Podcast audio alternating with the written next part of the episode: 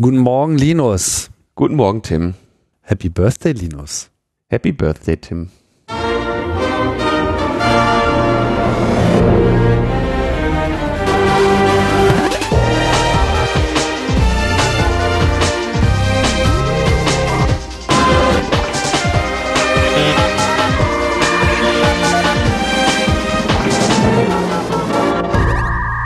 Logbuch Netzpolitik Nummer 366 vom 30. Oktober 2020, kurz vor Lockdown und kurz nach dem zweiten Lockdown.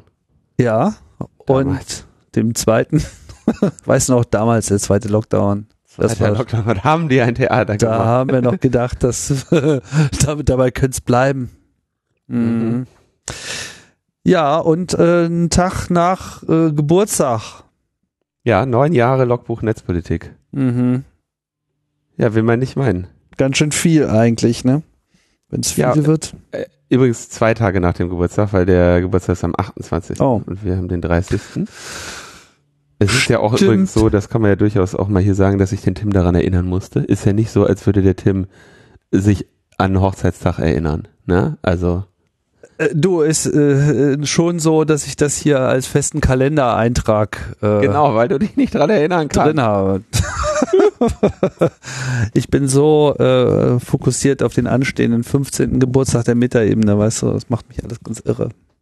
Ich bin fokussiert auf, äh, aber das habe ich ja glaube ich schon mehrmals gesagt, auf den so dritten, vierten, fünften November. Das ist gerade mein äh, mein großes Ding. Unser aber großes Ding ist das die Party, die Party, ich hatte, ich hatte eigentlich, wollte ich ja tatsächlich eine größere Party feiern. Wenn es denn soweit sein sollte, dass der unwahrscheinliche Fall eintritt, den man gar nicht erst beschreien will, dass er nachher nicht eintritt oder so. Aber sag ich mal, so eine, eine Flasche Shampoos wird ja auch nicht schlecht, ja. Ähm, würde ich zumindest bereithalten für den Fall der Fälle. Ja. Aber darf man nicht. Noch ist es nicht so weit. Das ist auf jeden Fall äh, unsere, unsere vorerst letzte Sendung in garantiert dunklen Zeiten. Es könnte sein, dass, also das ist halt echt so, es könnte sein, dass 2020 sich am Ende als ein gar nicht so schlechtes Jahr herausstellt. Ne? Also die, die Abwahl Donald Trumps wäre auf jeden Fall die beste Nachricht 2020. Ja, allerdings. Das ist jetzt nicht schwer, aber äh, sie wäre es. Übrigens äh, noch ein bisschen Eigenlob. Ähm, Neun Jahre Logbuch Netzpolitik heißt auch neun Jahre keine Werbung, kein ewiges Gebettel, dass man irgendeinen YouTube-Kanal abonnieren soll, keine, ähm, ja, irgendwelche Solli-Beiträge, die eingefordert werden oder sonstiges ähm, Gebettel. Wir machen einfach einen Podcast. Mhm. Finde ich, finde ich jedes Mal, frage ich mich, äh, ob ich der Einzige bin, der noch alle Tassen im Schrank hat oder ob ich der Einzige bin, der so blöd ist, das nicht den ganzen Tag zu machen. Muss ich wirklich sagen. Ein bestimmter Podcast kann ich mir deshalb nicht mehr anhören. Ja, naja, naja, es gibt ja noch mich, also von daher sind wir schon zwei. Wir sind inzwischen eins. Nach neun Jahren, Tim, ist das eine Symbiose. Wenn du, das ist äh, Linus Tim. Oder Tim Linus, das ist eins. Das oh. ist wie so ein altes Ehepaar. Du meinst, alles äh, ist eins? Außer der Null. Wer von uns ist denn die Null? die Null, das ist der äh, Geist, der stets verneint. Oh, das wäre dann ich. Okay, also ich bin die Eins, du bist die Null. Hätte das schon mal geklärt hier in unserem, in unserem Verhältnis. Das ist ja auch mal was. Ähm, der äh, Bezug äh, ist natürlich hier zu einem Kinofilm, der dessen Release-Date, ja, wird sein der 14. Januar 2021. Was äh, natürlich für einen Kinofilm-Release ungefähr das beste verfügbare Datum ist, was du überhaupt haben könntest, ja.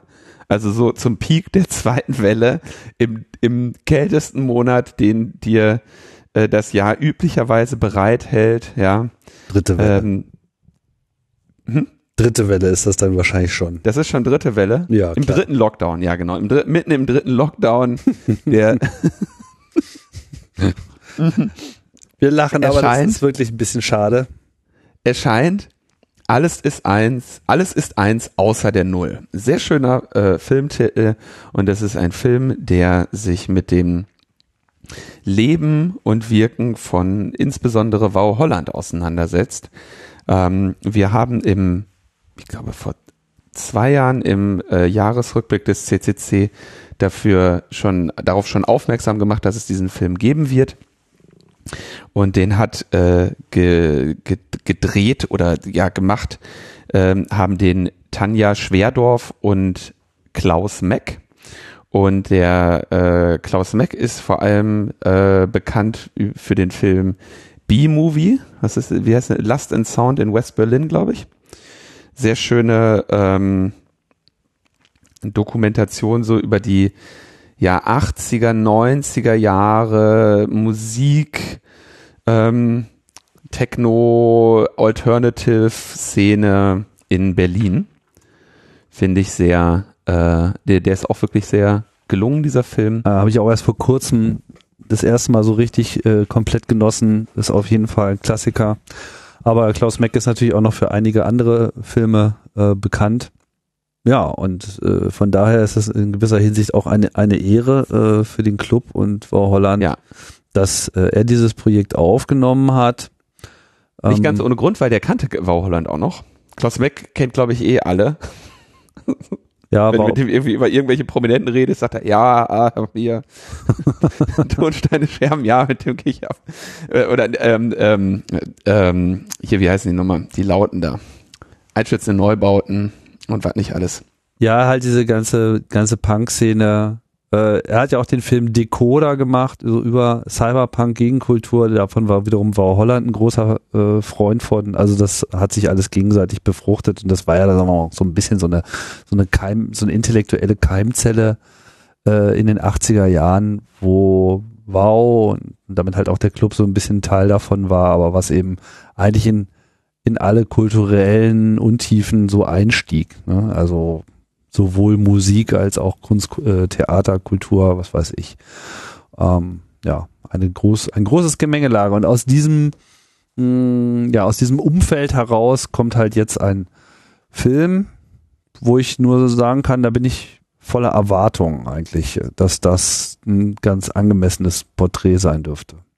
Ich habe ihn schon gesehen. Dann kannst Und- du noch mehr Andeutungen machen als ich. Äh, hast du den nicht mitgeguckt?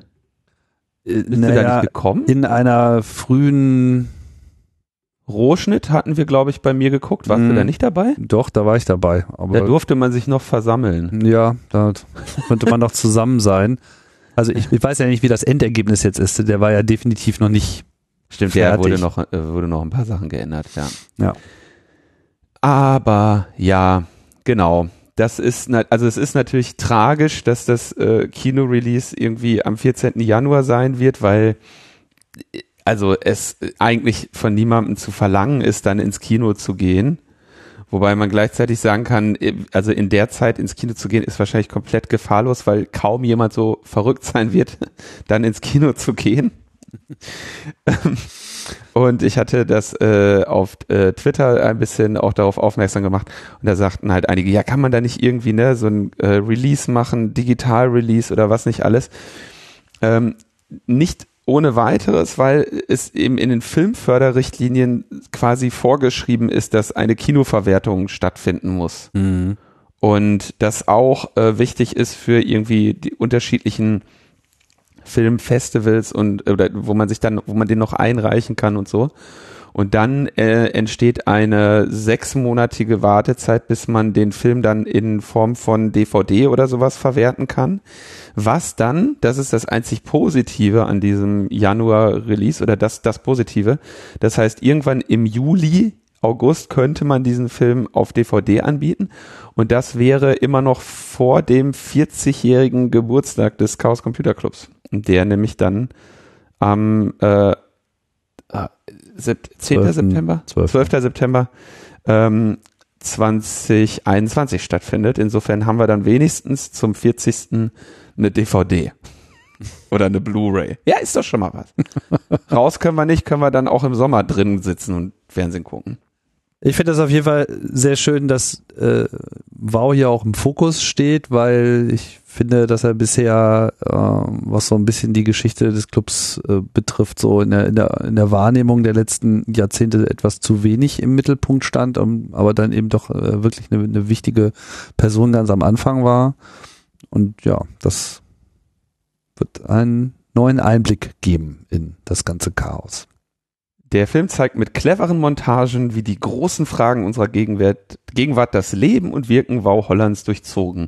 Gerade für die heutige Dynamik des Internets, in der eine Meinung nicht nur eine freie Äußerung, sondern immer auch eine Waffe ist, wirkt die Hackerethik des CCC wie ein Mahnmal zivilgesellschaftlicher Werte. Übrigens sollte man auch äh, sagen, die, die quasi die Hauptrolle des Erzählers in dem äh, Film spielt Peter Glaser ähm, das ist also ähm, auch nicht kein, kein Unbekannter. Ja. Erster Chefredakteur der Datenschleuder, ähm, was damals sicherlich noch eine andere, also ist jetzt bei weitem nicht so wild, wie man sich das vorstellt, erzählt er auch äh, in dem Film. Und äh, Ingeborg Bachmann Preisträger, eigentlich ein äh, doch deutschlandweit bekannter und geschätzter Autor.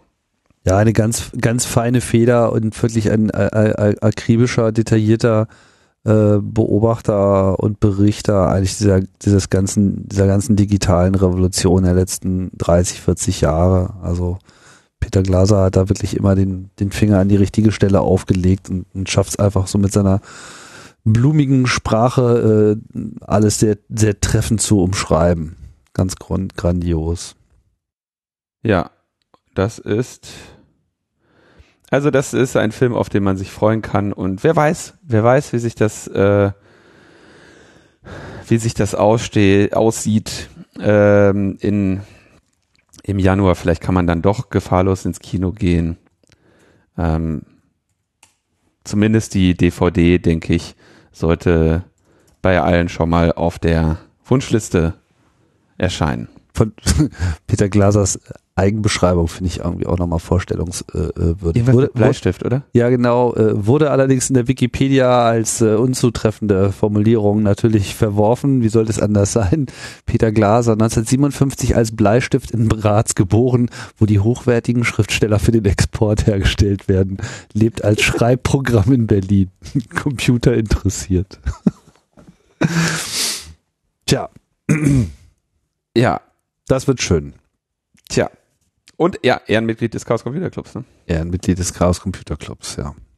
Nun denn, also so viel äh, der, der Werbung äh, über einen Film, auf den wir uns lange gefreut haben, der ähm, hoffentlich eben im, im äh, späteren Release als äh, Stream oder DVD noch ähm, seinen äh, späten Erfolg dann feiern kann, weil es wirklich bitter ist, jetzt auf diese Weise halt dieser Corona-Lockdown-Situation zum Opfer zu fallen. Ja. Und jetzt? Jetzt äh, machen wir nochmal äh, nach diesem Werbeblock. In dem Podcast, der so stolz darauf ist, euch keine Werbeblocks vorzuhalten. Außer es geht irgendwie um uns. Oder unsere Buddies, in dessen ja, äh, Sonnenschein wir uns dann äh, beleuchten lassen können ich wurde von einigen, äh, also immer mal wieder in letzter Zeit von äh, Hörerinnen und Hörern eher äh, im Vertrauen gefragt, ja, hier ähm, kannst du mal was sagen zu den Telegram-Drogengruppen? was ist das denn? ja, da gibt's Telegram-Gruppen, da sagt man so, was man, äh, was man braucht und wo man ungefähr ist. Und dann äh, meldet sich danach privat jemand bei einem und äh, man klärt dann hier irgendwie die, äh, die Situation ab, ja, und dann kommt das, äh, ich weiß, also der Begriff ist, glaube ich, der hat sich inzwischen etabliert, äh, Koks-Taxi, ne? Mhm. Dann kommt das Koks-Taxi.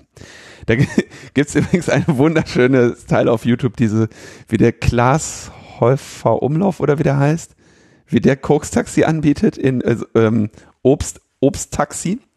Also vielleicht muss man, wir wohnen ja nicht alle in Berlin, wir haben ja äh, auch immer noch äh, Hörerinnen in den äh, anderen Regionen Deutschlands, obwohl wir die fortwährend beleidigen. Ähm, folgendes, also Koks Taxi ist wirklich eine geniale Idee der, der Operational Security, kann gar nicht schief gehen. Du verteilst Visitenkarten, auf denen deine Telefonnummer steht.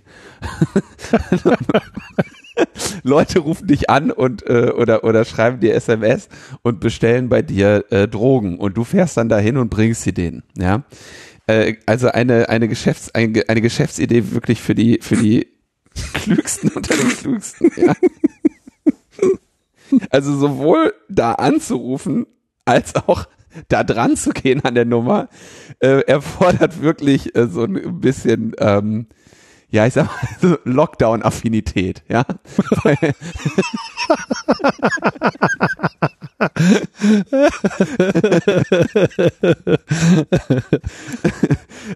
ähm, und äh, genau. Ach, wenn ich jetzt, wenn ich jetzt schon irgendwie mal Krux-Taxis, äh, genau, da, äh, äh, diese, dieser, wer das mit diesem Klasshäufer Umlauf oder wie der heißt, nicht kennt, wunderschön, der verteilt halt Visitenkarten für Obsttaxi. Und äh, da rufen dann natürlich Leute an, ja, und dann gibt er denen halt Obst, ja. Finde ich sehr gut, ja. Ähm, okay. Gibt's und aber jetzt dieses, bei Telegram. Genau, irgendwann hat sich rumgesprochen, dass das wahrscheinlich nicht so eine gute Idee ist. Und Telegram wiederum ähm, hat natürlich den, den Vorteil, dass man da ähm, einen, also die ID, die man dort in, mit der man dort in einem Chat auftritt, ist nicht notwendigerweise die Telefonnummer. Man kann da also sagen, zeig den Leuten irgendetwas anderes an. Das heißt, du kannst über äh, Telegram kommunizieren, ohne deine im Zweifelsfall auf dich registrierte, beziehungsweise äh, das Problem bei der Telefonnummer ist ja nicht unbedingt, dass sie auf dich gemeldet ist, sondern auch, dass du sie ja die ganze Zeit mit dir rumträgst. Ne? Das heißt, wenn jetzt irgendwelche Polizei deine Telefonnummer hat, dann können sie diese Ortungen machen mittels stiller SMS und damit dann äh, relativ gut auch Beweise gegen dich sammeln ne? und, und, vor allem relativ einfach herausfinden, wer du bist. Ähm, so, das hast du bei Telegram nicht. Das heißt, du hast im Prinzip einen anonymen Chat und oder einen pseudonymen Chat und de deswegen meinten alle, es wäre jetzt eine ziemlich coole Idee, ihre Drogengeschäfte darüber abzuwickeln bedenken aber nicht das gleiche Problem, was alle Drogenhändler immer haben. Du musst diese Ware übergeben. Ja, mit anderen Worten, du kannst zwar in deiner anonymen Telegram-Gruppe sein, am Ende fährst du aber mit dem Auto vor. Das Auto hat ein Kennzeichen äh, und du steigst da aus und machst, äh, begehst dann halt eben eine äh, Straftat durch die Übergabe dieser ähm, Substanz. Und hast noch dazu, ähm, ist das halt, sag ich mal, OPSEC-mäßig so ein bisschen problematisch, wenn du 8000 Leute insgesamt in, in verschiedenen Gruppen hast. Und so kam es, wie es kommen musste. Äh, in der Nacht auf heute gab es eine Aktion gegen 13 Männer, die über diese Chat, Chat-App Drogen verkauft, beziehungsweise den Handel damit ermöglicht haben sollen insgesamt 30 Objekte durchsucht und neun dieser Telegram-Gruppen, was wahrscheinlich relativ geringe Anzahl ist im Vergleich zu der Anzahl, die es gibt, ähm, wurden übernommen. Und da gibt's dann jetzt so eine schöne, ähm, äh, da kommt dann so, ein, so, ein, so eine Grafik, diese Gruppe wurde übernommen und wird jetzt ausgewertet, was natürlich auch scheiße ist für die ganzen ähm, Kunden, die äh, sich da drin befinden. Ähm, aber das ja, äh, hätten sie vielleicht äh, sich äh, vorher überlegen müssen. Ähm, gehandelt wurde in den Gruppen wohl primär mit Cannabis und Kokain.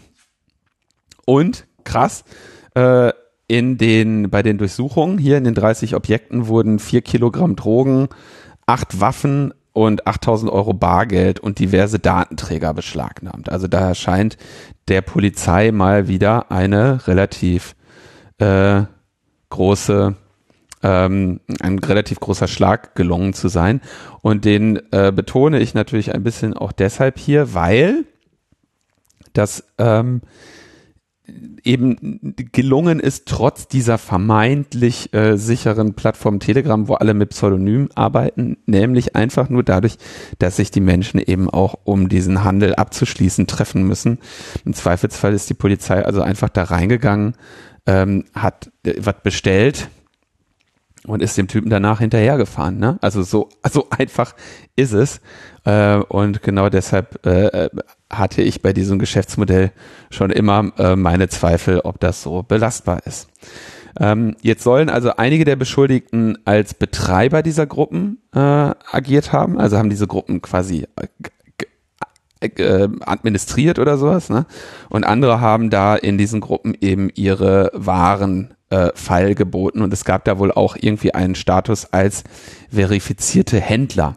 Das, äh, dieser verifizierte Händler-Teil ist natürlich immer ein bisschen problematisch für die Betreiber solcher Gruppen, die ja immer sagen könnten, ey, keine Ahnung, was in der Gruppe los ist und in der Gruppe ist ja sowieso nichts passiert, weil die der tatsächliche Handel ja äh, in Privatnachrichten äh, stattgefunden hat.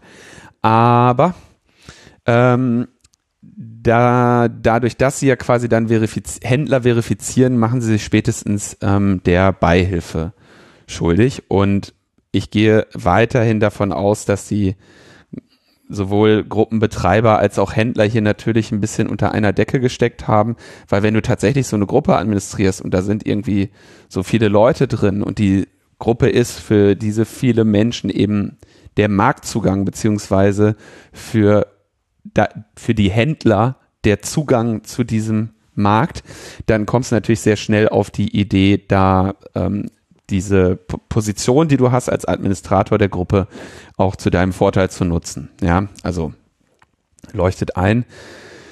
Ja, also hate to say, I told you so, dass das nicht gut gehen kann, war ähm, irgendwie mh, mm, ganz, also war wahrscheinlich äh, absehbar. 8000 Leute in einer Gruppe oder wie muss man sich das nee, vorstellen? In dem Fall ja neun. Aber das heißt immer noch äh, ne, äh, knapp unter 1000 ähm, Personen in einer Gruppe. Ist schon, ähm, ja. Was machen die denn da alle? ja, die sind da drin und äh, fragen Schnorren Koks. was weiß ich, was die da machen. Also ich, ich äh, habe ja meine, meinen Telegram-Agenten-Account zur Beobachtung von Attila Hildmann, aber das waren mir genug Bekloppte. Insofern äh, habe ich tatsächlich nicht großartig äh, in Drogengruppen äh, recherchiert. Mensch, Mensch, Mensch. Ganz gegen deine ja. Natur. Wie hältst du ja. das aus? Kann ich aber auch erzählen, wie äh, mir wurde auch mal so eine ähm, mir wurde auch mal so eine ähm, Quux-Taxi-Visitenkarte gegeben. Und zwar war das folgendermaßen, wurde ich von äh, so wirklich Jugendlichen angesprochen. Also vielleicht waren die 18, ja, und äh, so, ja, hier, ähm, sie, sie, sie, sie wären auf der Suche nach Koks. Und dann habe ich gesagt, ja Leute, da seid ihr bei mir falsch, ne? Und dann haben die gefragt, ja, ähm, ja, wo, wo denn, wo denn, wo denn, ne? Wo man denn Koks bekommen würde, ne? Und dann habe ich denen gesagt, äh, ey, keine Ahnung, wahrscheinlich hier habt so in Richtung einer in Berlin für den Drogenhandel äh, bekannten äh, äh, Parksituation gezeigt. Hab gesagt, ne, geht mal in, da in den Park, werdet ihr wahrscheinlich euch nicht retten können vor Angeboten, aber hier jetzt gerade nicht, ne?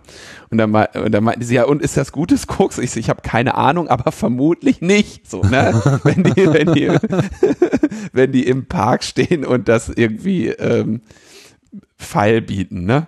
Und äh, dann meinten sie, ja, wo kriegt man denn besseres Koks, ne? Dann habe ich gesagt, ey, auch keine Ahnung, aber man hört viel von Koks Taxis, so, ne?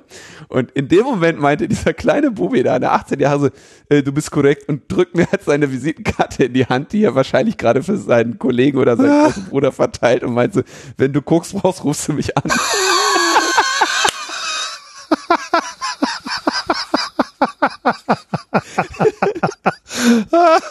Was ich eigentlich ganz äh, interessantes ähm, Social Also als Methode sicherzustellen, ähm, nur potenzieller Kundschaft äh, diese mh, mhm. Visitenkarte in die Hand zu drucken, hat, haben die mich auf jeden Fall überrascht. Ja. Geil. Aber äh, ja, äh, besonders beeindruckt war ich eben nicht, weil es war halt eine ganz normale Handynummer wieder angegeben und ähm, Tja. naja. Genau, so viel zu Koks Taxi. Also, ähm, hier Klaas Häufer Umlauf, das ist aber wirklich ein Traum, diese, dieses Video. Ich weiß nicht, ob du das gesehen hast. Äh, nee, habe ich nicht. das ist wirklich, äh, äh, das Obsttaxi ist wirklich ähm, gelungen. Late Night Berlin. Machen wir auch in, den, in die Show Notes rein. Kann ich äh, wärmstens empfehlen. Ja, Obsttaxi ist ja eigentlich jetzt genau äh, das Richtige für die aktuelle Situation. Genau, ne? in dieser Jahreszeit. Ne? Ja. 1A Banane. und du sitzt dann da irgendwie. Genau das Richtige für den Lockdown. So. Auch wenn das ja eher nur so ein Lockdown-Light ist, den wir jetzt äh, kriegen. Lockdown Light. Ja. Hä, das ist ja auch ein geiler Begriff, ne? Als nächstes kommt der, der dritte Lockdown ist der äh, Lockdown Zero und dann kommt der äh, Lockdown Pink Grapefruit oder Lockdown Crystal. Ähm, ja, halten wir uns dazu, äh, halten wir uns dazu. Wollen wir noch über den Lockdown reden eigentlich? Können wir machen. Frage ist, was man dazu äh, sagen soll. Mir kommt's ja alles ja, Merkel hat keine Ahnung. Merkel hat keine Ahnung, Alter. Merkel hat gesagt, ne? Was? Zu Weihnachten haben wir 19.000. Ja. So. Panik machen. Ist noch gar nicht Weihnachten. so. Ja, ich kenne auch so einige äh, Wissenschaftler, die ganz toll angegeben haben, dass es ja alles nur auf groben Schätzungen beruht und völlig übertrieben ist und, und soll man nicht hier irgendwie gleich so durchdrehen. Jetzt haben wir den Salat, ne? Also ich äh, persönlich, ich kann es gar nicht erwarten. Ich äh, fand auf jeden Fall, wenn man, also um mal den politischen Aspekt zu äh, besprechen, was ich ähm, eine interessante Debatte finde, ist tatsächlich die, dass ja, also die Frage nach, ist, ist, ist diese- Lockdown-Sachen jetzt eine Frage des Parlamentes oder für das Parlament oder für die Regierung? Dieser Lockdown Light wurde ja ähm, wieder ähm, entschieden in einer Gruppe aus den Ministerpräsidentinnen und der Kanzlerin in irgendeinem äh, äh, Call und danach erst im Parlament diskutiert, worüber sich, äh, denke ich, zu Recht einige der Parlamentarierinnen echauffiert haben. Ähm, gleichzeitig, ähm, wenn man dann halt sieht, dass in, an solchen Diskussionen halt solche Vollstrategen wie der Gauland teilnehmen, dann verstehe ich auch, dass die sagen, wir führen die Gespräche lieber im informierten Kreise. Äh, wo übrigens mein neues Lieblingsgif äh, bei rausgekommen ist. Ähm, und zwar ähm, Die Reaktion von Karl Lauterbach auf die Rede von Gauland. Ja. Also, es ist wirklich wieder. Meine, man kann über den Lauterbach sagen, was man will, ne? Ähm, der geht den Leuten natürlich auf den Sack. Und dass der die ganze Zeit recht hat, geht den Le Leuten natürlich noch mehr auf den Sack, ne? Aber der hat nun mal recht, ja, mit dem, was er sagt. Und ähm, das ist äh, ähm, ja sehr äh, unterhaltsam zu sehen, wie der halt dann irgendwie auf jemanden reagiert, der wie der Gauland halt den ganzen Tag nur Quatsch redet, nur vor sich hin bräst. Ich verstehe gar nicht, warum den überhaupt irgendjemand zuhören kann, dem dem Gauland. Insofern äh, volle Sympathie mit dem armen Lauterbach, der sich den Gauland anhören musste. Ähm, wichtig finde ich, ähm, sollte man sicherlich auch an dieser Stelle erwähnen, und das, denke ich, wäre etwas, wo man jetzt auch die Bundesregierung echt drauf festnageln muss, ist dieses, äh, in, diese Inaussichtstellung, dass diese betroffenen Gewerbe und Branchen, die ja wieder eine relativ willkürliche und nicht widerspruchsfreie Auswahl sind, Erstattungen bekommen sollen, und zwar 75 Prozent des Umsatzes des Vormonats. Ähm, was ja mal, ne, das gab es beim ersten Mal nicht. Ne, muss man, äh, muss man mal dazu sagen. Und ich denke, da muss man jetzt auch darauf achten, dass das auch wirklich so kommt und dabei bleibt. Und dann wäre jetzt vor dem Hintergrund ist so die Reaktion meiner Freundinnen und Freunde in der Gastronomie, dass sie sagen, im Prinzip, wenn das so ist und sie die 75 Prozent bekommen, sind sie eigentlich ganz froh. Erstens, weil sie selber sagen, so, pf, ja, also das Geschehen hier in dem, in der Kneipe oder in dem Restaurant war mitunter, ähm, ja, besorgniserregend oder kompliziert, ja, wird auch, müssen ja gar nicht alles irgendwie sogenannte Ka- Covid, Co- Corona-Paranoiker sein, sondern äh, geht natürlich auch darum, dass ähm, das Personal sich auch keine Freunde macht, wenn sie die ganze Zeit ähm, die Gäste auf irgendetwas hinweisen müssen. Ne? Ähm, und zweitens war es ja zumindest hier in Berlin jetzt auch schon wieder seit zwei Wochen, glaube ich, so, dass die nur bis 23 Uhr aufmachen durften, was natürlich auch eine, äh, eine starke ähm, Belastung ist für den Laden. Insofern denke ich, da gehört jetzt die Aufmerksamkeit hin, dafür zu sorgen, dass unsere Kulturstätten und unsere gastronomischen Einrichtungen durch diese, äh, durch dieses Versprechen eben dann auch geschützt werden. Und dann stellt sich mir natürlich weiterhin die Forderung, die ich immer wiederhole, so, dass es im Moment eben eine Krise von denen, die Gewerbe haben oder die Jobs haben, aber keine Krise von denen, die Kohle haben und insbesondere keine Krise von denen, die Immobilien haben. Und das wird jetzt langsam einmal Zeit, sich darüber Gedanken zu machen, wieso denn ähm, in dem Fall jetzt hier äh, Restaurants und ähm, Kneipen weiterhin eine volle Miete zahlen sollen, wenn sie das, wenn sie dieses Lokal nicht betreiben können. Ja, diese Mieten orientieren sich ja an dem Erfolg oder diese Pacht orientiert sich ja an dem Erfolg äh, der, der Lokale und der Umsätze, die die Vermieterinnen dann da vermuten, von denen sie möglichst viel abgreifen wollen. Und ähm, ich denke, dass der richtige Ansatz bleibt dabei, ähm, denen einfach diese Entlastung zu nehmen und zu sagen, alles klar, äh, ihr könnt einen Monat nicht öffnen, ihr müsst auch einen Monat keine Miete zahlen. Und wir zahlen das auch nicht, weil nämlich Krise ist. Arschlecken, liebe Kapitalanleger, erwischt alle mal, so ist das. Bitter, wenn es eine Pandemie gibt. Ja, und dann ähm, kannst du ganz einfach sagen, äh, und für das Personal machen wir hier dieses Kurzarbeitsgeld und fertig. So, dann wäre das alles gar kein so großartiges Problem. Ja, gut, ist ja nicht so, dass das, äh, dass jetzt ein Vermieter keine äh, regelmäßigen Kosten hätte mit so einer Immobilie. Da hast du dann natürlich auch äh, schon noch Ausgaben. Ähm, das aber, haben doch, hat doch jeder aber andere an denen auch. könnte man sich dann halt auch orientieren. Ne? So, äh, also ich finde auch, ähm, also man könnte zum Beispiel, also wenn du jetzt hier in eine, eine in guter Lage Gastronomie in Berlin, weißt du, was die an Pacht zahlen? Das ist ja nicht so, als würden die da irgendwie 10 oder 15 Euro den Quadratmeter zahlen oder sowas. Da wird ja richtig, richtig äh, reingebuttert. Da, die zahlen unglaubliche Mieten. Du kannst im Prinzip finanzierst du, äh, im, äh, verdient der Vermieter des Ladens mehr an dem Laden als die Betreiberin. Das ist, äh, naja, okay, lassen wir das. Logbuch Gastronomiepolitik, also das können wir jetzt nicht, äh, ja, ich, ich sehe deinen Punkt, klar, äh, hätte, könnte, äh, man ist aber nicht getan worden. Es gibt jetzt zumindest den, den Ausfall äh, ich meine, vor Monat dürfte wahrscheinlich auch nicht so gut gelaufen sein. Also, Tim, also, ich bitte dich mal, was ist denn hätte, hätte, ist aber nicht getan worden. Was ist das denn für ein Kommentar? Wir machen hier seit neun Jahren Logbuch Netzpolitik, sollen wir jetzt irgendwie bei jedem Scheiß, der die Politik macht, einfach nur hätte, hätte, Fahrradkette haben sie nicht gemacht, Staatstrojaner, ja, naja. Da muss man schon sagen können, dass das falsch ist, finde ich. Ja, haben wir ja jetzt auch getan, so, aber äh, ja, aber jetzt noch nicht oft genug. gut, willst du noch mal einmal kurz? Ja. Also. Ja. ähm, gut. Ähm, nächstes Thema.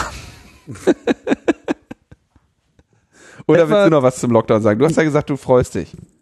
Ja, ich, ich freue mich nicht. Na, ich freue mich, dass, ja, naja, ich freue mich insofern, als dass es halt überfällig war, Maßnahmen zu beschließen. Und umso länger damit gewartet wurde, umso länger äh, werden wir damit zu kämpfen haben. Ja, also es wäre wahrscheinlich Jetzt äh, blicken wir eben auf vier Wochen. Äh, das hätte wahrscheinlich äh, Ende September noch ganz anders ausgesehen. Aber ich sehe natürlich auch, dass du in der Politik das Problem hast, dass du eben auch jetzt nicht irgendwelche Maßnahmen einfach mal so eben beschließen kannst. Ja, schon, schon gar nicht, wenn du dann eben vielleicht auch noch so diese äh, Notsituationslegitimation mit reinbringst, ne? Was du meintest mit, ja, sollte hier nicht lieber der Bundestag beschließen und ne? wer, wer, wer beschließt jetzt eigentlich solche Maßnahmen aufgrund welcher ähm, Mächtigkeiten?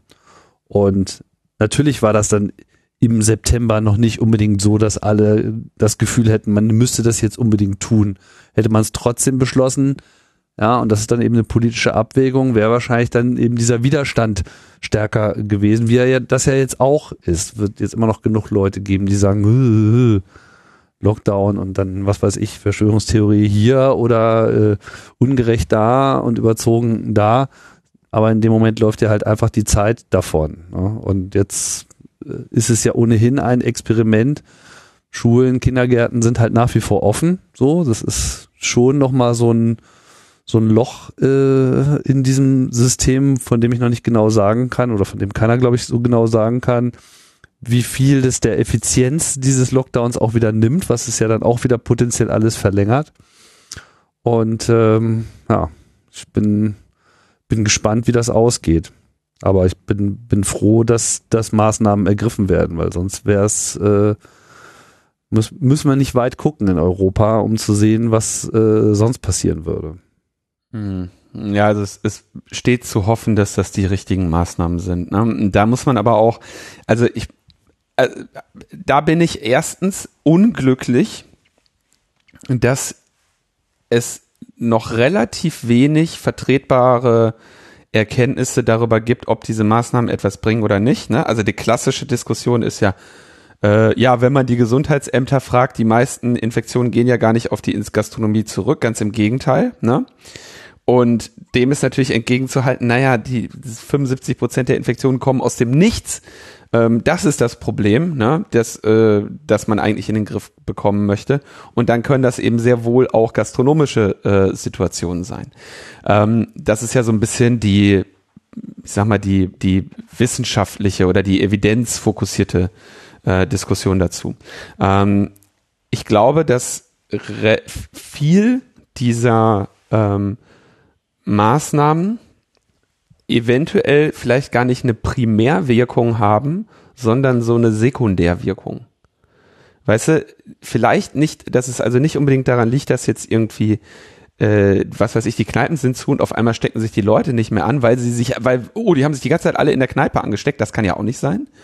Aber eventuell, dass eben die Menschen eben ihre Verhaltensweisen dann doch ähm, anpassen, sinnvoll ändern und ähm, be bewusst oder unbewusst Verhaltensweisen nicht mehr zeigen, die tatsächlich das Infektionsgeschehen voranbringen. Das ist auf jeden Fall in der ersten Welle so gewesen. Man hat das ja schon relativ klar gesehen. Die Zahlen gingen schon zurück, noch bevor die drei großen Maßnahmen mhm. im Wochenabstand äh, wirklich beschlossen waren.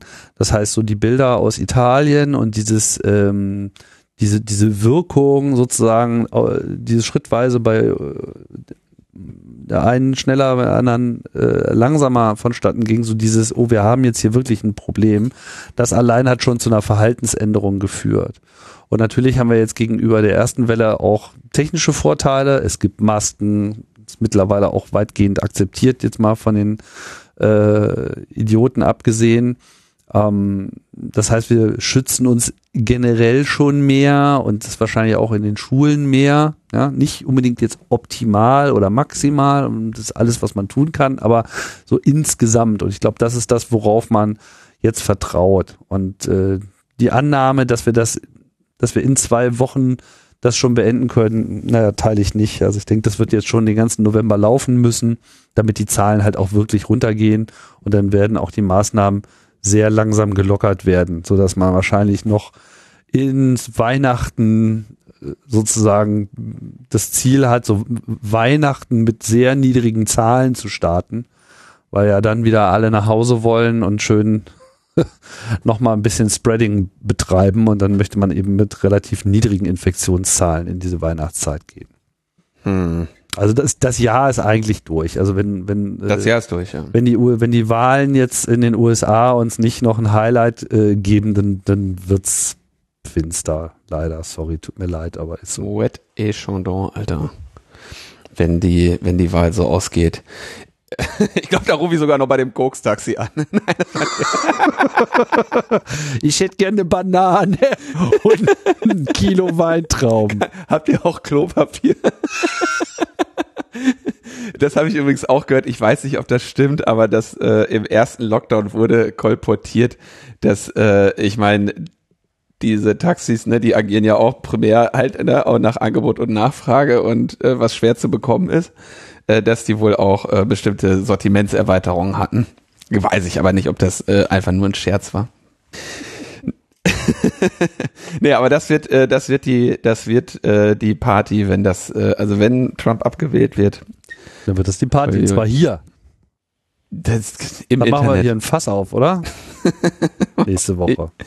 Ich, ich hole mir eine Flasche Champagner. Ja, Also entweder Shampoos, Shampoos äh, oder Frust. Du hast, äh, du kannst es entscheiden. Wähle dein Herzblatt. Oh je. Und nein, ach, Entschuldigung, bevor das jetzt hier falsch verstanden wird, natürlich rufe ich nicht bei diesem Taxi an. Natürlich habe ich auch diese Visitenkarte weggeworfen.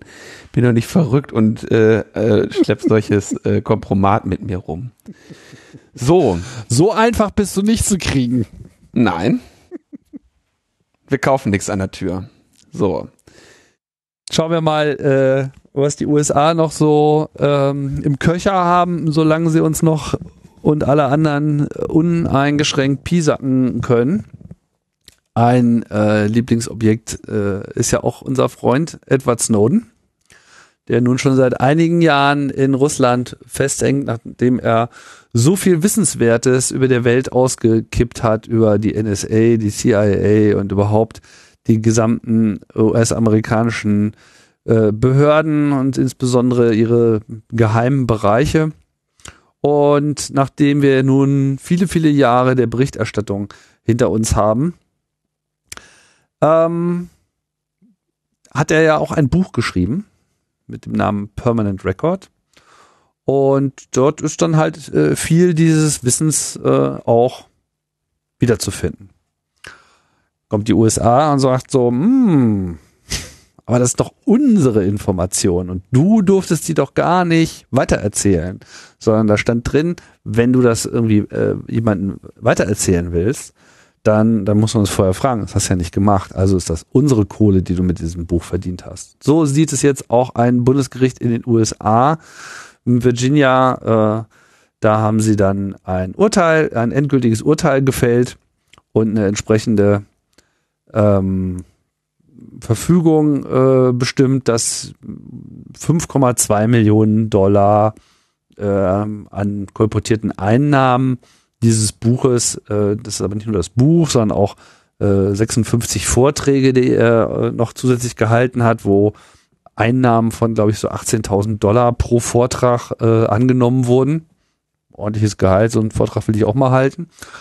Um, ja, und äh, das stünde einfach den USA zu und äh, her mit der Kohle.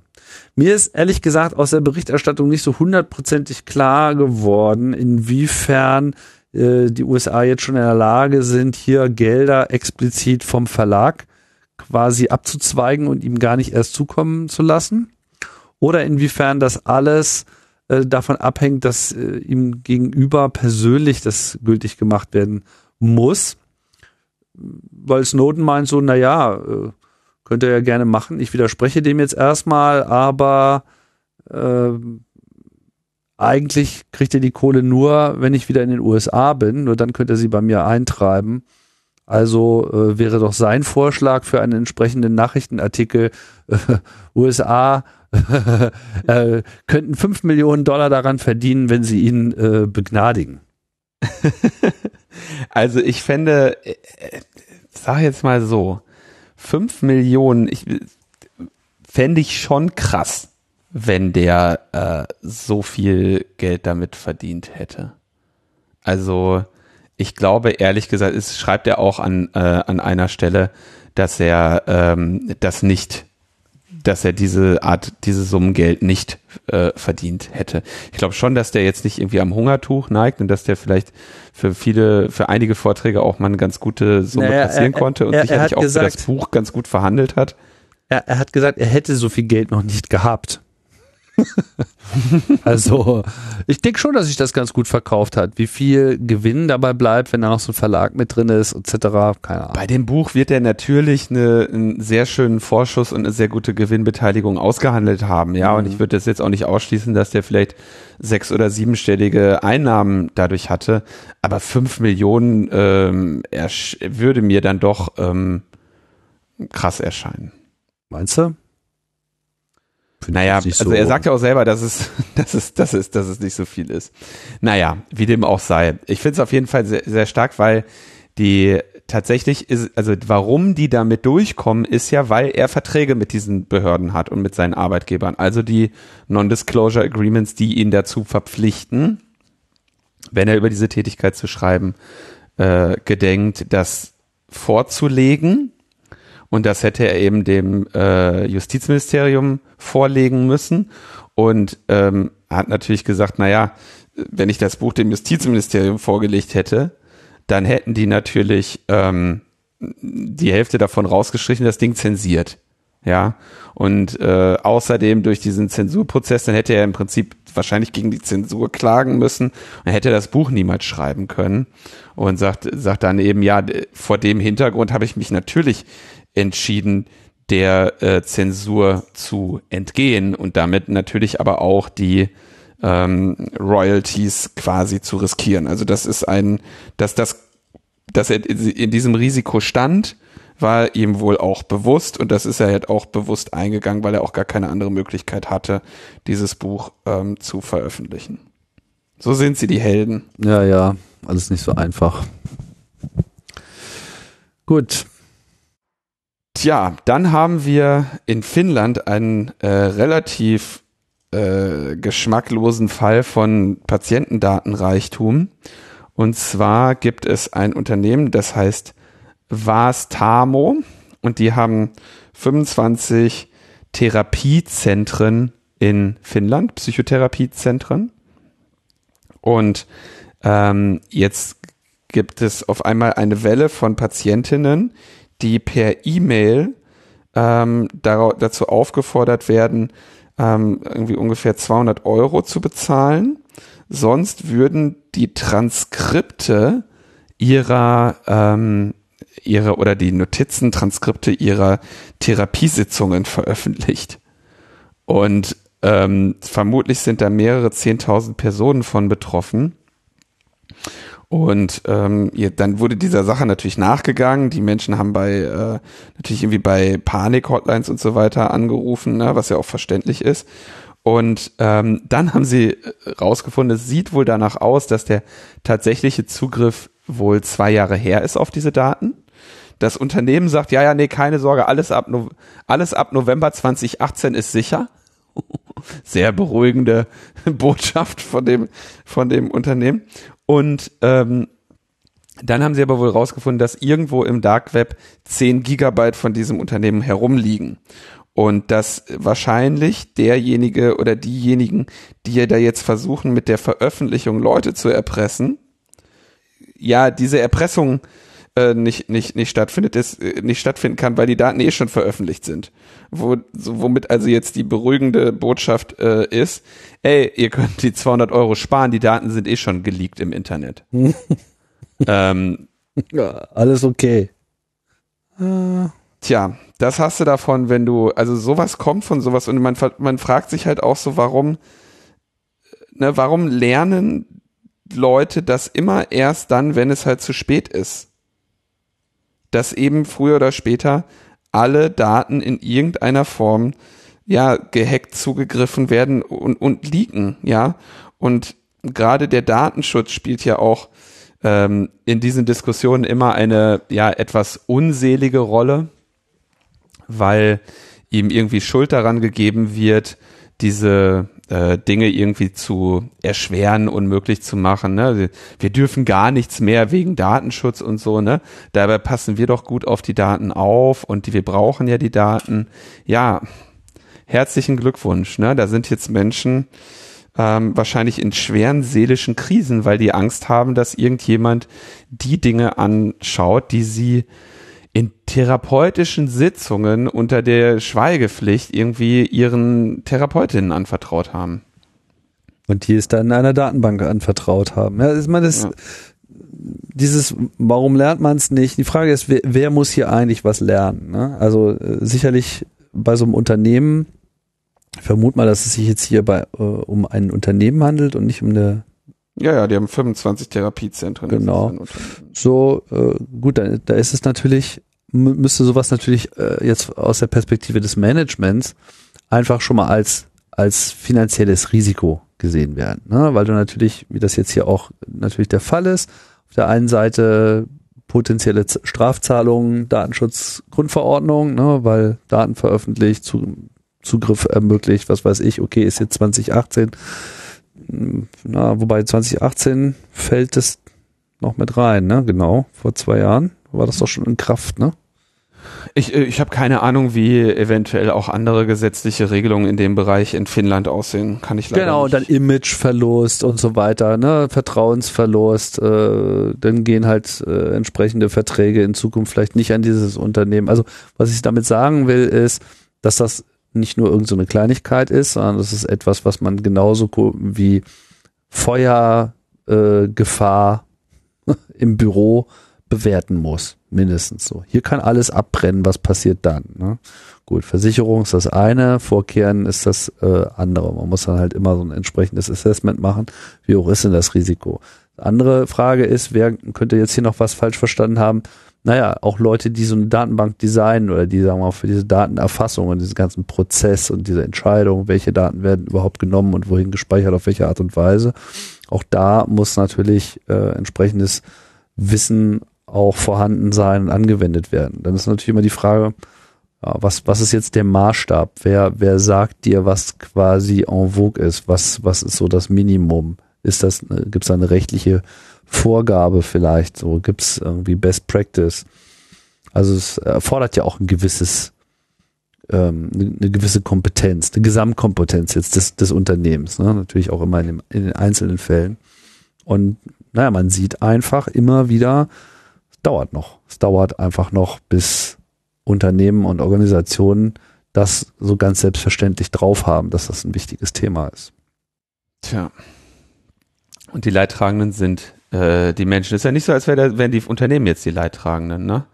Also äh, ich denke, wir, wir reden ja hier ne, von Patientinnen und Patienten, denen, äh, deren Situation finde ich eigentlich sehr viel bedauerlicher als die des, äh, des Unternehmens. Nun, ähm, wir haben in den letzten Wochen immer wieder darüber gesprochen, dass es Bestrebungen gibt, ähm, in die verschlüsselte Kommunikation einzugreifen. Wir haben geschildert, dass das die Five Eyes äh, ausgegeben haben als Devise. Wir haben auch schon ähm, darüber gesprochen, dass äh, die ähm, EU, der EU, Moment, die, der, wie heißen die jetzt schon wieder? Die deutsche Ratspräsidentschaft, genau. Ja, also damit im Prinzip die Bundesregierung, die jetzt die Präsidentin des Europarates ist, sagen, alles klar, wir hätten gerne ähm, Sicherheit durch Verschlüsselung und Sicherheit trotz Verschlüsselung. Ähm, mit anderen Worten, wir hätten gerne Zugriff auf äh, verschlüsselte Daten, denn Strafverfolgungs- und Justizbehörden müssen in der Lage sein, rechtmäßig und gezielt auf Daten zuzugreifen. Ähm, und deswegen müssen natürlich, dabei müssen natürlich die Grundrechte geschützt werden und der Datenschutz, aber, und die Cybersicherheit auch, die Cybersicherheit auch, aber man braucht technische Lösungen für den Zugang zu verschlüsselten Daten. Du fragst dich ernsthaft, wie die, wie die das, wie die so, wie das jemand so schreiben kann, ne? dass du sagst, ja, wir müssen, äh, also wir brauchen absolute, absolute Verschlüsselung, aber wir brauchen natürlich Zugriff auf die Inhalte, ist ja wohl klar. Wir brauchen kompromisslose Cybersicherheit, brauchen wir, Tim. Kompromisslose Cybersicherheit. Aber natürlich nur für uns, nicht für die Kriminellen. Also, tja, und äh, sagen, haben ja jetzt, ne, nur um das nochmal zusammenzufassen, in Deutschland haben wir ja gerade, das wir in der letzten Sendung behandelt, äh, die Situation, dass Anbieter wie WhatsApp, Signal, Skype, Threema, wer auch immer, Zoom, ja, ähm, und ge, ja, quasi gezwungen werden können sollen, äh, technische Mittel einzubringen zur, für eine Quellen-TKÜ. Und ähm, da geht die Reise jetzt hin. Wir haben es in der letzten Sendung schon ausführlicher besprochen, warum das eben auch so eine fürchterliche Idee ist, wenn die Leute dann nämlich ihren eigenen Geräten nicht mehr vertrauen. Das ist nun mal ein Unterschied, leider, äh, zwischen einem Telefon, ne, wo alle wissen, yo, das Telefon kann abgehört werden, ne, ähm, und einem einer Applikation, äh, die mitunter sehr viele andere Funktionalitäten auch in sich verbirgt und auf einem Gerät ist, dem eben sehr viel mehr Vertrauliches ähm, zugeführt wird. Tja, inzwischen wollen sie das also jetzt auf EU-Ebene vorantreiben. Die Five Eyes machen es auch. Damit macht es im Prinzip die komplette ja, westliche Welt. Und ähm, der Datenschutzbeauftragte Ulrich Kälber kritisiert währenddessen dann nochmal hier die, ähm, die Novelle des BND-Gesetzes, wie es eben auch zu erwarten war. Also alle wissen, alle, die halbwegs sich darüber Gedanken machen, stehen daneben und sagen, das ist gefährlich, was ihr hier tut. Aber das hindert natürlich diese ganzen Regierungen dieses Planeten nicht daran, damit trotzdem weiter voranzuschreiten. Auch an Tagen, wo sie gerade mal wieder irgendwelche Telegram-Drogenhändler ähm, mit großen Aktionen äh, äh, gekriegt haben, obwohl sie in irgendwelchen Gruppen pseudonym kommunizieren. Ursel hat jetzt wochenlang versucht, die Nummer von dem Kuxaxi rauszukriegen, aber äh, war nicht erfolgreich, aber müssen dann entsprechende gesetzliche Maßnahmen eingeleitet werden. Kuxaxi, so ein Quatsch, ey. So, dann, ähm, ähm, so, dann, ähm, warum, warum äh, berichte ich da nochmal kurz drüber? Ja, weil sich jetzt ein ähm, Journalist äh, von der ARD äh, Florian Flade heißt er, glaube ich mal, äh, angeschaut hat, was ist eigentlich aus dieser CITES geworden? Die wurde vor drei Jahren gegründet ähm, und irgendwie hat man nur noch wenig davon gehört. CITES, das ist dieses Akronym, wo ich immer noch mal ganz schnell googeln muss und währenddessen einfach Füllsätze sage, um herauszufinden, wofür ähm, CITES steht. Irgendwas die zentrale Stelle für Informa oh, jetzt kommt da ein Cookie-Banner drüber. Zentrale Stelle für Informationstechnik im Sicherheitsbereich. Genau. Das geht einem doch locker von der Zunge. Genau, die suchen, die, äh, aber, ne, man, man denkt, äh, ist das nicht das BSI? Nein, nein. Die machen ja Unterstützung und Expertise für Sicherheitsbehörden. Und nachdem die gegründet wurden, war es erstmal immer so, ja, ja, wir wurden jetzt hier gegründet und dann ist erstmal nichts mehr weiter passiert. Ne? Haben so, wir brauchen jetzt Mitarbeiter. Es gibt uns jetzt und jetzt, wo, wo es uns gibt, können wir überhaupt erst ne, Arbeitsverträge äh, anbieten. So. Und inzwischen haben die aber mehr als 180 Mitarbeiter und planen zum Ende des Jahres sogar 220 zu haben. Und ähm, was die machen ist, naja, einmal im Jahr treff, trefft sich quasi die CITES mit den Sicherheitsbehörden und die Sicherheitsbehörden geben ihren Bedarf an und sagen dann, ja, wir wollen einmal äh, hier WhatsApp und so, ne, und Telegram und hast alles nicht gesehen. Äh, welche technischen Probleme die so bei den Ermittlungen haben und wo Technologie eventuell die Arbeit der Ermittler erleichtern könnte. Und daraus haben sie, äh, machen sie sich dann eben ein Jahresarbeitsprogramm und aktuell arbeiten sie an 40 Projekten. Die sind aber alle geheim, werden auch den ähm, Abgeordneten nicht mitgeteilt in den Kontrollgesprächen. Ähm, da sind dann so Sachen bei, wie die Spezifikation eines einheitlichen Datenformates beim Auslesen, beim forensischen Auslesen von Mobiltelefonen. Das ist eben, ne, also das haben sie dann mal äh, gesagt, dass sie daran arbeiten, weil das re relativ unverfänglich ist. Aber natürlich äh, sagen sie, äh, wir geben aber zu den Fähigkeiten und Methoden der CITES die Rückschlüsse auf die technischen und operativen Ermittlungsfähigkeiten der, der Sicherheitsbehörden erlauben, grundsätzlich keine Auskunft, äh, weil ne, die Ermittlungsfähigkeiten der Sicherheitsbehörden könnten ja dadurch gefährdet werden. Könnte ja jeder kommen. So, und äh, jetzt natürlich auch, das finde ich ja auch einen sehr äh, entscheidenden Satz, äh, die CITES soll Sachen selber lösen, ne?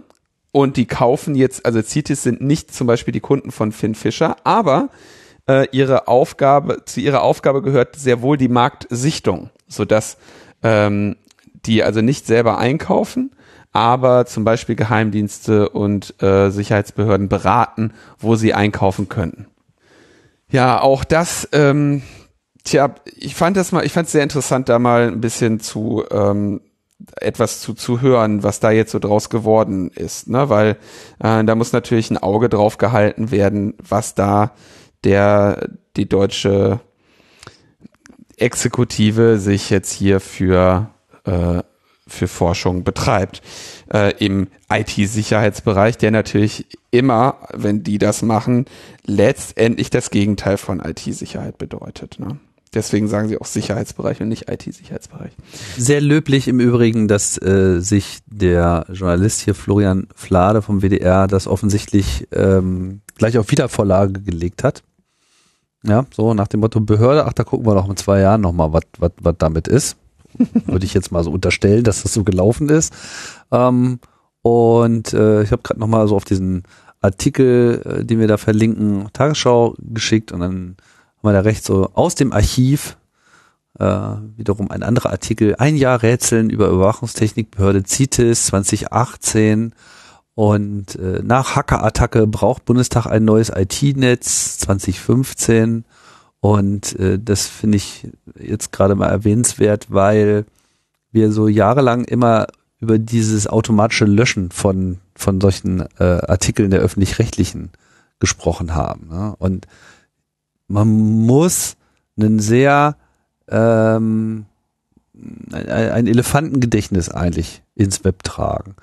Immer wieder zurückschauen und sagen so, hier, was weiß ich, Vorratsdatenspeicherung, gibt's wieder Neuigkeiten ist übrigens ein Wiedergänger von letztes Jahr, das Jahr davor, davor, nochmal davor und hier ist die ganze lange Liste und jetzt kannst du wahrscheinlich auch nochmal vor 20 Jahren auch nochmal schauen, was damals die Argumentation war und es war immer noch derselbe Käse. ne? Und äh, das, das äh, wollte ich einfach an der Stelle nochmal erwähnen, dass es sehr wichtig ist, äh, dafür zu streiten, dass solche Inhalte nicht gelöscht werden und ordentlich verlinkt werden. Apropos Inhalte löschen. Ähm, eines meiner meistverwendetsten und praktischsten Tools wurde von GitHub entfernt. Also es wurde versucht. ja, auf Bitten der Recording Industry Association of America, der RIAA. Das sind wahrscheinlich die mit dem Home Taping Kills the Music Industry, ne? Ja. Und die haben einen DMCAA Takedown Notice an GitHub gesendet, dass GitHub eben das äh, Entwicklungsrepository von äh, YouTube DL bitte ähm, entfernen möge. Was ist YouTube DL? Ähm, ja, macht genau das, was äh, dran steht.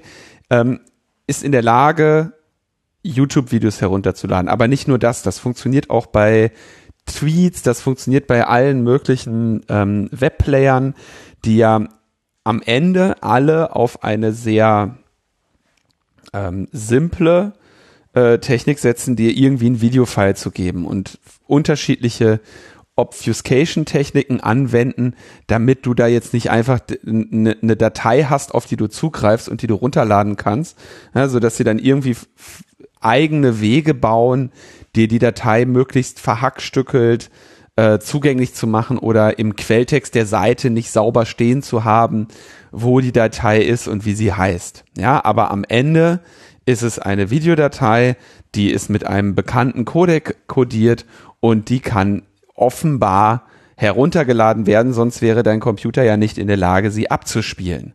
Und äh, YouTube DL ist eben eine, ich denke, äh, ich glaube, das ist in Python geschrieben, ja ähm, eine äh, Sammlung an Skripten, die auf den unterschiedlichsten Seiten, insbesondere eben auch YouTube, dieses Zeug auseinanderklamüsert und herausfindet, alles klar, wo ist denn jetzt mal die Datei, die ich einfach mal runterladen muss.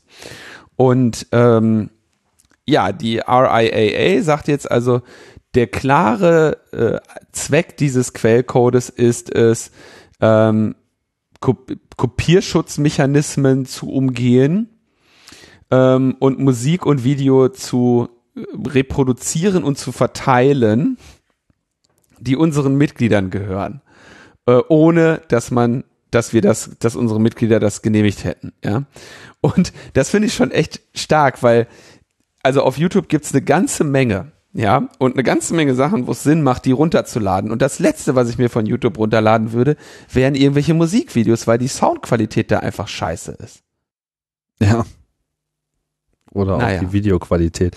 Ja, die Videoqualität auch, ja. Also ja, ich meine, sie haben sich natürlich hier äh, mal wieder in, in der ganzen Sache einen Bärendienst äh, erwiesen. Ich frage mich immer, was, was sie da eigentlich dazu bringt. Ne? Ich meine, das ist so ein bisschen so, äh, ja, wir wollen jetzt mal hier Stärke zeigen ist ja auch nicht so, dass es mittlerweile keine Möglichkeiten gäbe, ähm, hm, man sieht das ja bei Netflix und so weiter, die übertragen ihren Kram ja auch übers Web, aber dann kommen halt entsprechende Copyright-Systeme dort zum Einsatz. Das heißt, der Content ist ja, geht verschlüsselt übers Netz, wenn er Ja. im Web angeboten wird.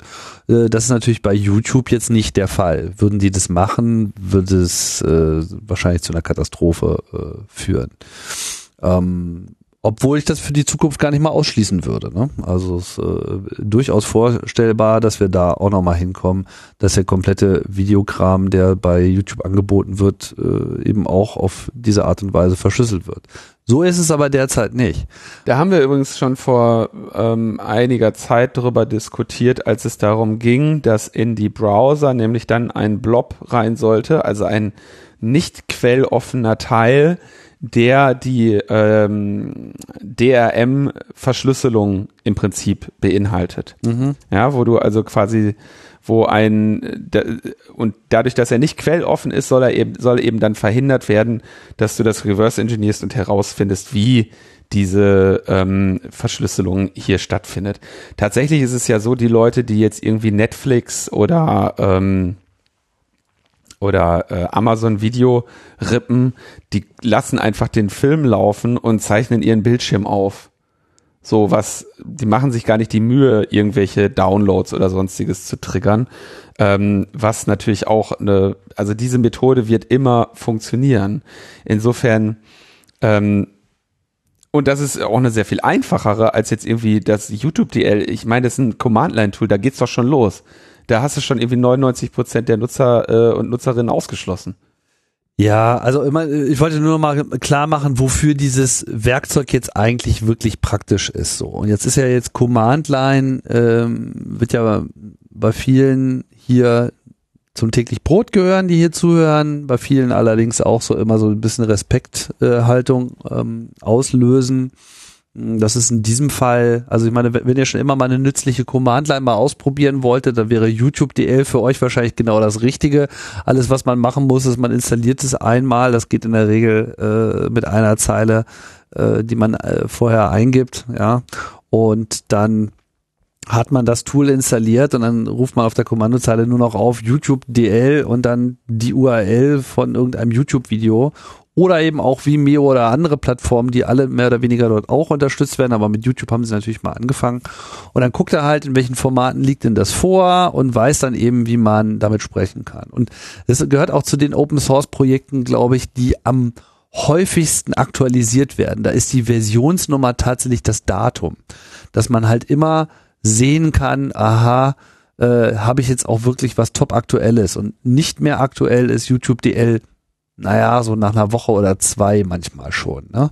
Weil sich dann in irgendeiner Webseite wieder die Ausspielung verändert hat, weil das HTML dort anders ausgespuckt wird, das Video anders dargestellt wird, dann wird das halt äh, schnell nachgeschaut, in den Code eingearbeitet, ein Update gemacht und naja, und das lag halt alles bei GitHub rum. Und jetzt haben, hat die RIA halt gesagt, so ja, hier, äh, Copyright Infringement macht mal weg. Und ähm, Microsoft letztlich, muss man sagen, ne, als Owner von äh, GitHub hat dem dann halt entsprochen und hat irgendwie dieses ähm, Repository dann einfach äh, weggenommen. Was natürlich irgendwo auch eine verdammt dumme Nummer ist, weil was natürlich dann sofort passierte war, dass YouTube DL, was natürlich in Tausenden, aber Tausenden Kopien auf unheimlich vielen Computern rumliegt, von den Leuten einfach in ihre eigenen GitHub-Repos äh, auf GitHub hochgeladen wurde. Das heißt, wo es vorher vielleicht ein YouTube-DL gab oder vielleicht zehn Varianten davon, gibt's jetzt aber tausende Kopien quer verteilt. Und um das Ganze noch so richtig schön lustig zu machen, äh, hat jemand auch noch eine Sicherheitslücke ausgenutzt, die seit Wochen und Monaten irgendwie schon beklagt wird, wo aber GitHub gesagt hat, ah, nö, fixen wir nicht.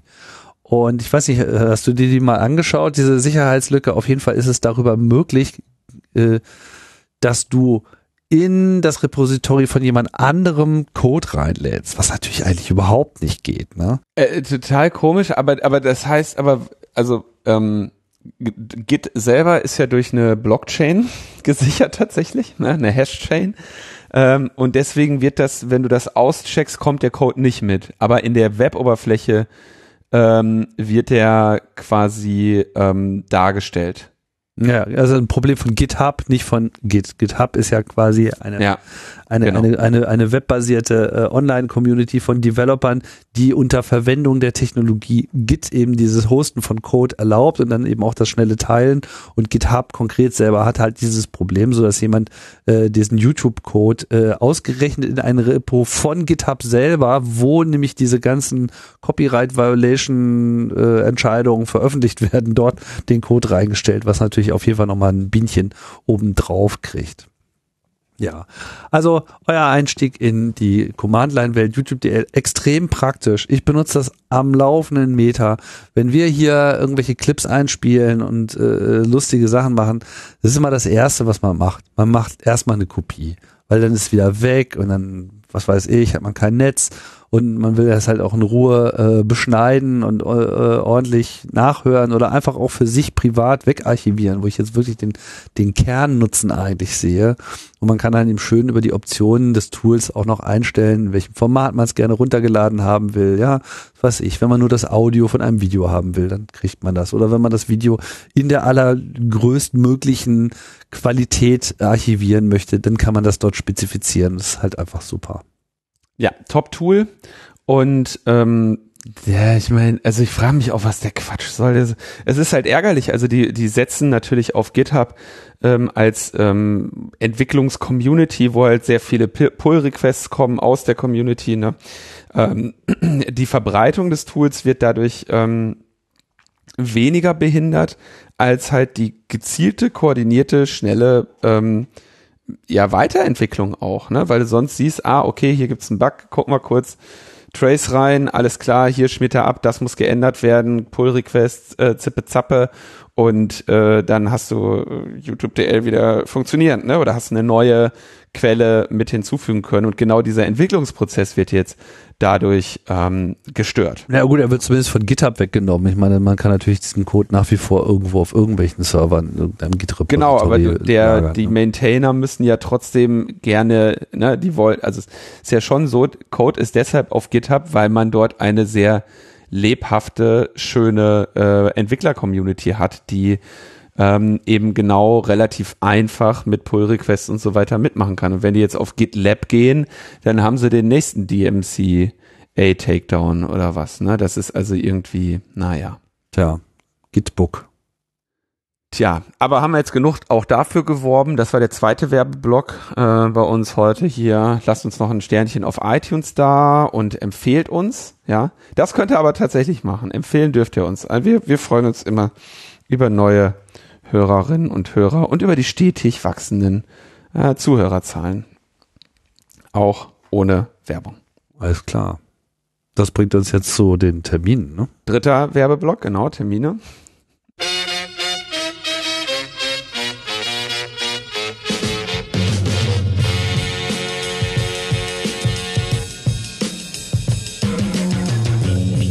Am 12. November findet äh, statt ein kleiner Online-Talk im Nord-Süd-Forum München. Spionage-Software made in München weltweit eingesetzt und illegal exportiert? Fragezeichen. Um äh, 19 Uhr, da wird sein ähm, Sarah Lincoln von der äh, GFF, die ähm, diesen quasi diese Strafanzeige der GFF ähm, betreut dort und die auch äh, mit der wir dann auch quasi hier zusammengearbeitet haben, als Thorsten und ich unsere Analyse dabei gesteuert haben, neben ja vielen anderen auch, hatte ich ja auch schon erwähnt. Und äh, Beowulf Tomek, äh, ein freischaffender Künstler, der ähm, sich damit Anfang äh, 2020 äh, auch auseinandergesetzt hat und die werden halt in einem Big Blue Button ein bisschen darüber sprechen und wer also im Detail sich zu, über dieses, für dieses Ermittlungsverfahren interessiert, ähm, hat da, glaube ich, mit Sarah die kompetenteste Ansprechpartnerin. Ja, und am 27. Dezember gibt's die Remote Chaos Experience. Darauf wurde ja schon äh, hingewiesen und sehr viel mehr als darauf hinweisen äh, kann man jetzt eigentlich auch nicht. Äh, es wird wohl demnächst einen CFP geben. Da weißt du aber mehr als ich, oder? Ähm, ja, wir müssen noch ein bisschen überlegen, wie das dann äh, läuft mit den Assemblies, mit den Community-Bühnen, hatte ich ja beim äh, letzten Mal schon drüber gesprochen. Ähm, und deswegen äh, zieht sich das noch ein bisschen hin. Es wird aber ähm, etwas. Es wird etwas geben, also macht euch bitte schon mal darüber Gedanken. Genauso wie der Call for Assemblies, den ich ja in der letzten Folge schon erwähnt hatte, ne? wo es also um eure Chaos-Studios gibt, geht, um eure vielleicht eigenen Community-Bühnen und auch einfach eure kleine Repräsentanz im Internet. Da ist schon irgendwie bald annähernd 100 haben sich da schon angemeldet, also die Sache äh, läuft und ähm, vielleicht ist das das andere, worauf man sich am Ende des Jahres noch ein bisschen freuen kann. Alright. Ja, das bringt uns dann wie immer ans Ende der Sendung. Genau. Hast du noch Dank für uns? Ja, Alle. ich habe äh, besonderen Dank an Sven, der als äh, einziger unseren Jahrestag hier äh, zur Kenntnis genommen hat auf seinem Konto. Bestimmt. Ähm, und äh, dann gibt ein herzlicher und wiederholter Dank an Maren und Wolfgang und ein lieber Dank an Claudia. Ähm, die vier haben mir in der letzten Woche Freuden bereitet. Das hat mich sehr gefreut. Ja, und viel äh, Freude habt ihr uns auch bereitet, die ihr uns in den letzten neun Jahren so begleitet habt. Ich will das jetzt gar nicht weiter überhöhen, aber ich finde es dann doch irgendwie einen erstaunlichen Zeitraum, auch wenn es jetzt so eine krumme Zahl ist. Ähm, aber neun Jahre sind immerhin auch neun Jahre, schon mehr als eine Katze. Nee. Wie mehr als eine Katze. Das ist, ist irgendwie sieben Jahre. Eine Katze ist, glaube ich, 21 geworden oder so. Die war nicht klein zu kriegen. Ach so, ich verwechsel das, glaube ich, mit Hundejahren oder Du ver verwechselst das, du verwechselst das wahrscheinlich mit einem Hamster oder so. Ja, okay, ist mehr, nicht neu. mehr, mehr als ein Hamster.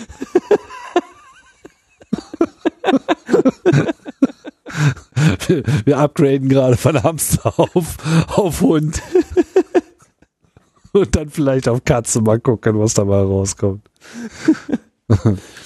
So, und, äh, ja, bitte, bitte fiebert mit. Achso, wenn ihr, achso, äh, an unsere äh, Hörerinnen in den USA, bitte wählen gehen, ne? Oh ja.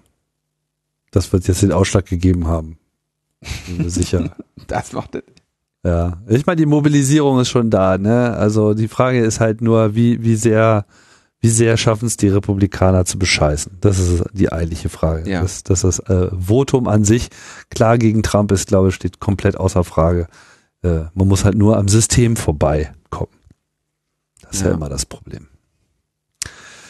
Dann wünschen wir euch noch äh, viel Erfolg äh, dabei, am System vorbeizukommen, welches auch immer sich gerade euch in den Weg stellt. Äh, ihr werdet da schon erfolgreich sein können. Die Tipps für den Lockdown haben wir ja fürsorglich und vorausschauend, wie wir sind, schon in der vorvorletzten Folge gegeben. Genau. Äh, insofern, oder vorletzten, ich weiß also gab auf jeden Fall, gab's Tipps. Äh, ich habe auch gesehen, dass ihr da äh, den Empfehlungen teilweise gefolgt seid. Ähm, ansonsten, ne, achtet auf Bewegung, achtet auf Licht und so weiter. Und darauf, dass ihr auch die nächste Folge von Logbuch Netzberichte nicht verpasst. Ja, wobei, wie gesagt, also wenn das Risiko Depression im Raum steht, kann die nächste Folge, je nachdem, ähm, auch eine sein, die man lieber skippen möchte. I'd like to end on a high note. ja, es gibt einen, wir haben, wir haben einen schönen Bonustrack von Bruce Springsteen. Wir sagen jetzt Tschüss. Bis bald. Ciao.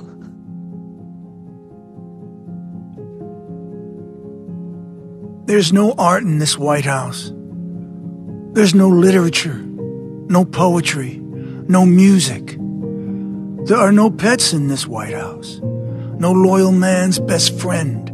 No socks the family cat. No kids' science fairs. No time when the president takes off his blue suit, red tie uniform, and becomes human. Except when he puts on his white shirt and khaki pants uniform and hides from the American people to play golf. There are no images of the first family enjoying themselves together in a moment of relaxation. No Obamas on the beach in Hawaii moments, or Bushes fishing in Kennebunkport. No Reagans on horseback, no Kennedys playing touch football on the Cape. Where'd that country go? Where did all the fun, the joy, and the expression of love and happiness go? We used to be the country that did the ice bucket challenge and raised millions for charity. We used to have a president who calmed and soothed the nation instead of dividing it. And a first lady who planted a garden instead of ripping one out. We are rudderless and joyless. We have lost the cultural aspects of society that make America great. We have lost our mojo, our fun, our happiness, our cheering on of others, the shared experience of humanity that makes it all worth it. The challenges and the triumphs that we shared and celebrated, the unique can do spirit that America has always been known for. We are lost. We've lost so much in so short a time. On November 3rd, vote them out.